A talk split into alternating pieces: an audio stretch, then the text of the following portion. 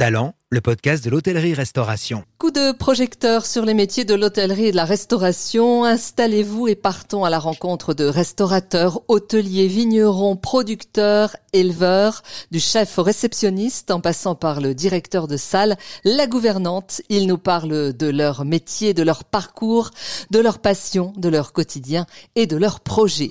Nous recevons l'un des chefs les plus inspirants et médiatiques de la scène gastronomique française, Juan Arbelaez c'est sans aucun doute l'un des chefs préférés des Français. Bonjour Juan.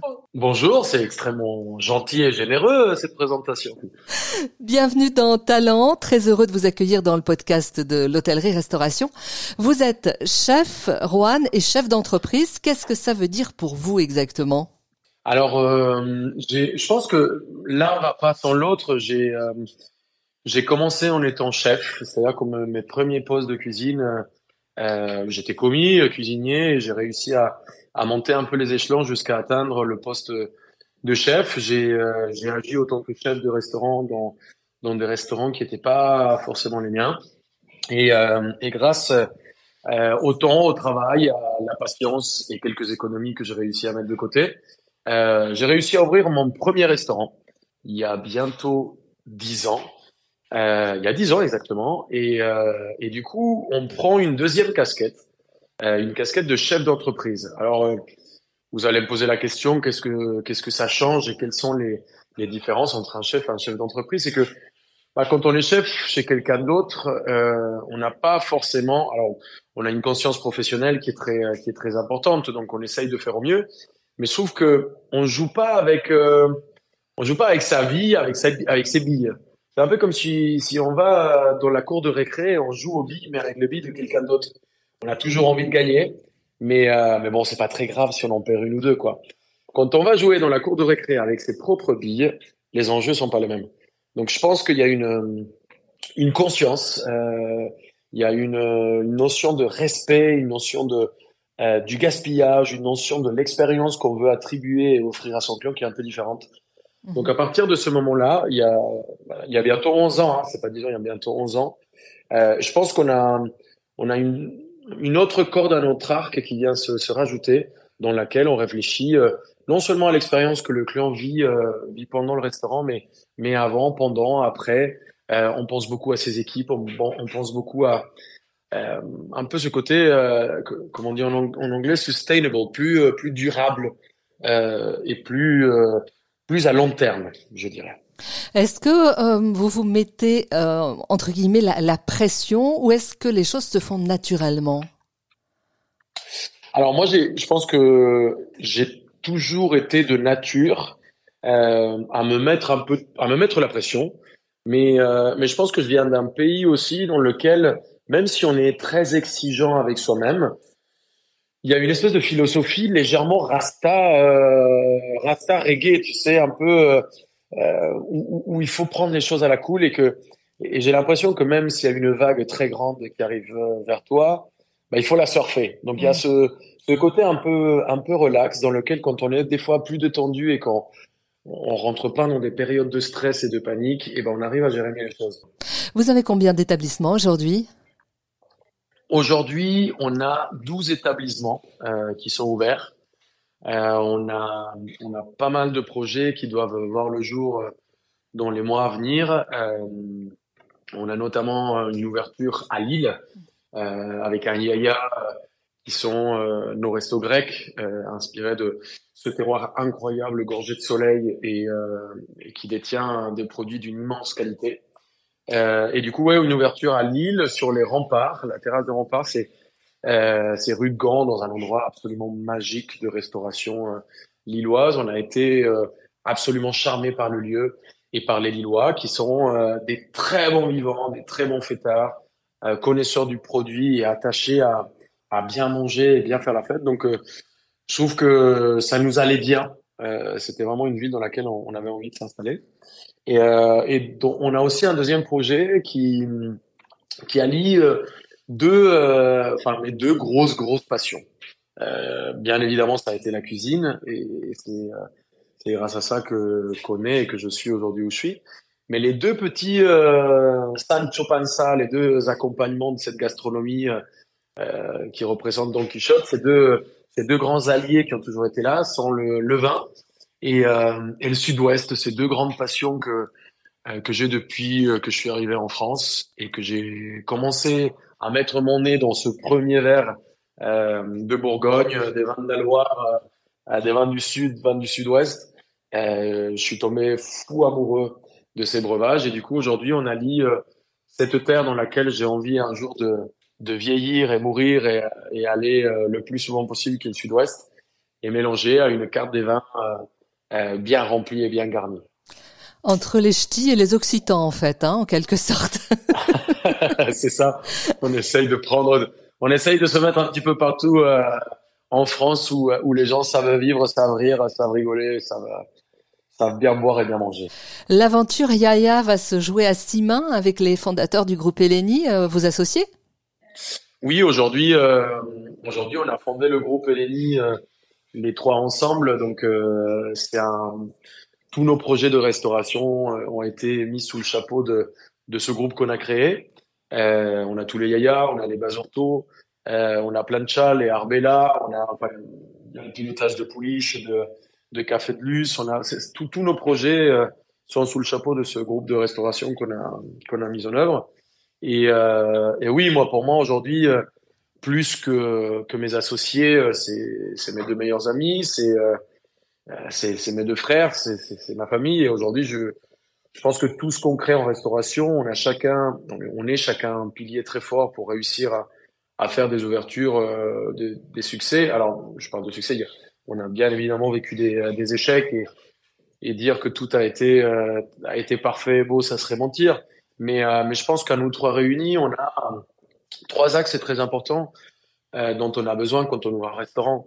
Greg, qui est un, grand fan et fou du chiffre, qui gère toute la partie finance et la et la relation avec les banques, les prêts, et, qui pilote ça de main de maître. PJ qui qui est dans le dans le développement et surtout dans la structure, toute la partie structuration de de la boîte euh, et qui qui gère ça de main de maître, avec aussi ce côté euh, market et com qui euh, qui pilote aussi.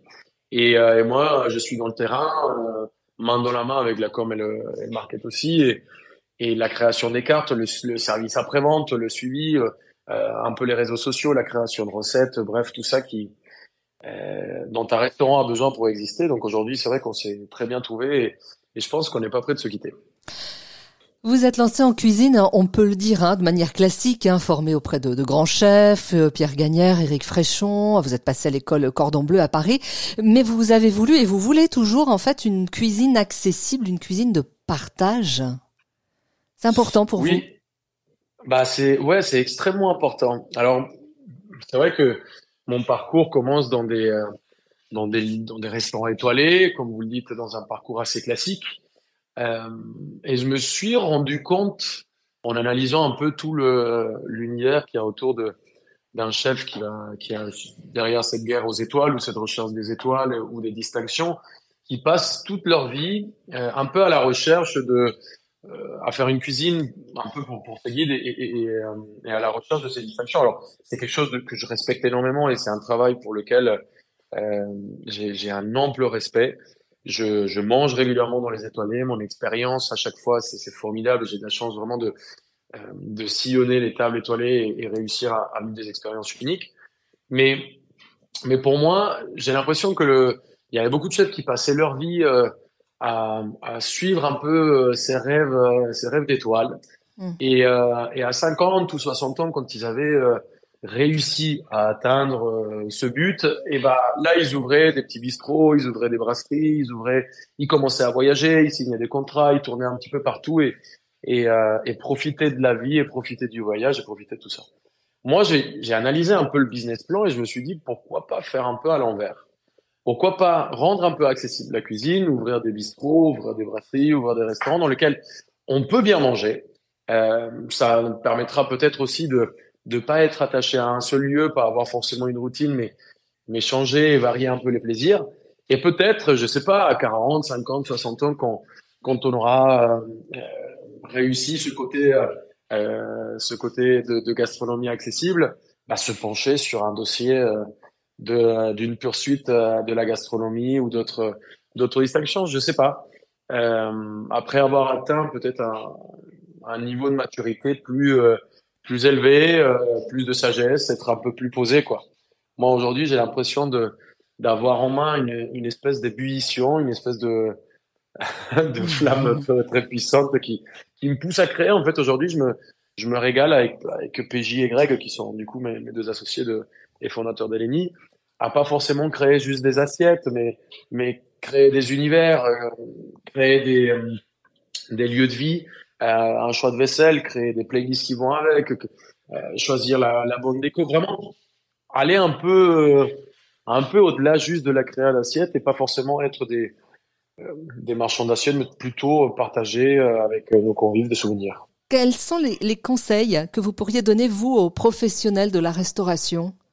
J'ai pas trop de conseils à, à, donner parce que en vrai la clé de la réussite il y en a pas qu'une seule recette. C'est comme un restaurant il y en a plein. euh, il y a des gens qui euh, qui ont des étoilés et qui sont 7-7 euh, dans le restaurant et qui et qui tournent très bien aujourd'hui et qui fonctionnent et c'est leur rêve et ils sont heureux. Il y a des gens qui, qui cuisinent un peu moins bien mais mais c'est plus le côté image Instagram réseaux sociaux recettes télé. Il y a des gens qui sont dans moi je me trouve un petit peu au milieu de tout ça. Donc je pense qu'il n'y a pas vraiment une recette du succès et je n'ai pas un conseil absolu pour que tout puisse fonctionner. Je pense que le plus important, c'est d'être heureux et d'être aligné avec euh, avec ce que l'on fait. C'est que quand on prend un aliment, faut le respecter. C'est que euh, si on a certaines valeurs, euh, faut faut pas se plier ou faut pas faut pas forcément changer d'avis. Faut s'écouter. Euh, faut apprendre à écouter les autres, pas trop, mais quand même un peu. Faut écouter quand il y a un bon conseil, il faut faut être à l'écoute, mais faut surtout euh, je pense qu'il faut surtout euh, aimer ce que l'on fait, quoi. Si, si on a la chance aujourd'hui de, de vivre dans un monde qui a énormément changé. On avait une notion de du travail il y a quelques années où il fallait travailler pour travailler. C'était vraiment euh, euh le boulot est le plus important du monde parce qu'il faut il faut taffer. On nous a mis ça dans la tête.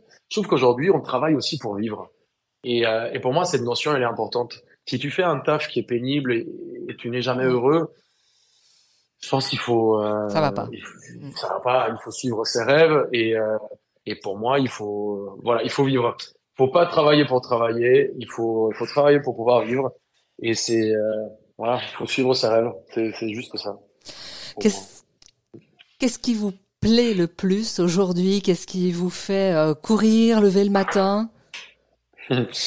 Euh, J'ai de la chance, vraiment. J'ai une énorme chance d'avoir fait le bon choix euh, et je sais pas, de, de naître, d'être né avec une, une vraie passion, avec quelque chose qui me fait, qui, me fait lever tous les matins avec une excitation monstrueuse. Je, n'ai jamais eu l'impression de travailler, donc je n'ai jamais compté les heures. Et, vraiment, c'est quelque chose qui m'a toujours euh, qui m'a toujours fait kiffer. Enfin, j'ai pas un autre mot. Moi, j'ai été bouleversé par euh, la cuisine. J'ai été très touché. Aujourd'hui, euh, je cuisine pendant mes vacances. Je cuisine quand je rentre à 4 heures du matin bourré. Je cuisine dans des conditions dans lesquelles, non mais vraiment, il y a beaucoup de cuisiniers qui disent et qui passent leur journée à, à, à, travailler à cuisiner, qui rentrent chez eux et qui disent oh non, je suis fatigué, j'ai pas envie de cuisiner, j'ai cuisiné toute la journée. Moi, je rentre chez moi et la seule envie que j'ai, c'est de cuisiner. Et, et, même si je cuisine tout le temps et, et on, week-end, quand il y a un barbecue qui s'allume, je me jette dessus et je suis prêt à me battre pour le faire. Donc, j'ai eu de la chance de, de vivre de cuisine, de respirer cuisine, de, de passer mes week-ends en cuisine, de, de vivre mes vacances en cuisine. Donc, c'est, qu'est-ce qui me rend heureux? C'est vraiment de vivre de mon métier qui me passionne. Et, et je pense que ça, c'est une énorme chance parce que pas tout le monde a accès à ça. Pas tout le monde trouve une, une vocation. Il y a des gens qui, euh, comme je le disais tout à l'heure, qui travaillent parce que parce que c'est une nécessité moi, je me considère énormément chanceux de d'avoir réussi à trouver un métier qui euh, qui m'a bouleversé, qui me touche et, et sur lequel je ne, je, ne suis jamais euh, triste de de m'y mettre. Je suis toujours heureux de d'être dedans. Donc, euh, je pense que c'est une énorme chance. Juan, qu'est-ce qu'on peut vous souhaiter aujourd'hui? Des nouveaux projets Peut-être un détour par l'hôtellerie? On cherche, on cherche. Après, moi, je suis. Euh, on m'a toujours appris de ne jamais vendre la peau de ah. la de la bête avant l'avoir tué. Euh, mais donc, je, on cherche et on serait très content, je pense aujourd'hui, d'élargir notre, comme je l'ai dit, hein, on a commencé par créer des assiettes derrière des lieux, derrière des, des univers, des, des playlists, tout ce qui va avec. Donc je pense que le oui, une des étapes à suivre, ça serait peut-être mettre un pied dans l'hôtellerie, peut-être s'exporter aussi un peu à l'étranger, peut-être un livre autour de mes racines, mon pays qui m'a vu grandir et naître. voilà, je sais pas, c'est des petites choses que vous pouvez me souhaiter, mais, mais voilà. Pas un joyeux anniversaire, mais bientôt. On se rappellera pour ça. Talent, le podcast de l'hôtellerie-restauration, une émission proposée par Doris Pradal, à retrouver en podcast sur notre site internet l'hôtellerie-restauration.fr.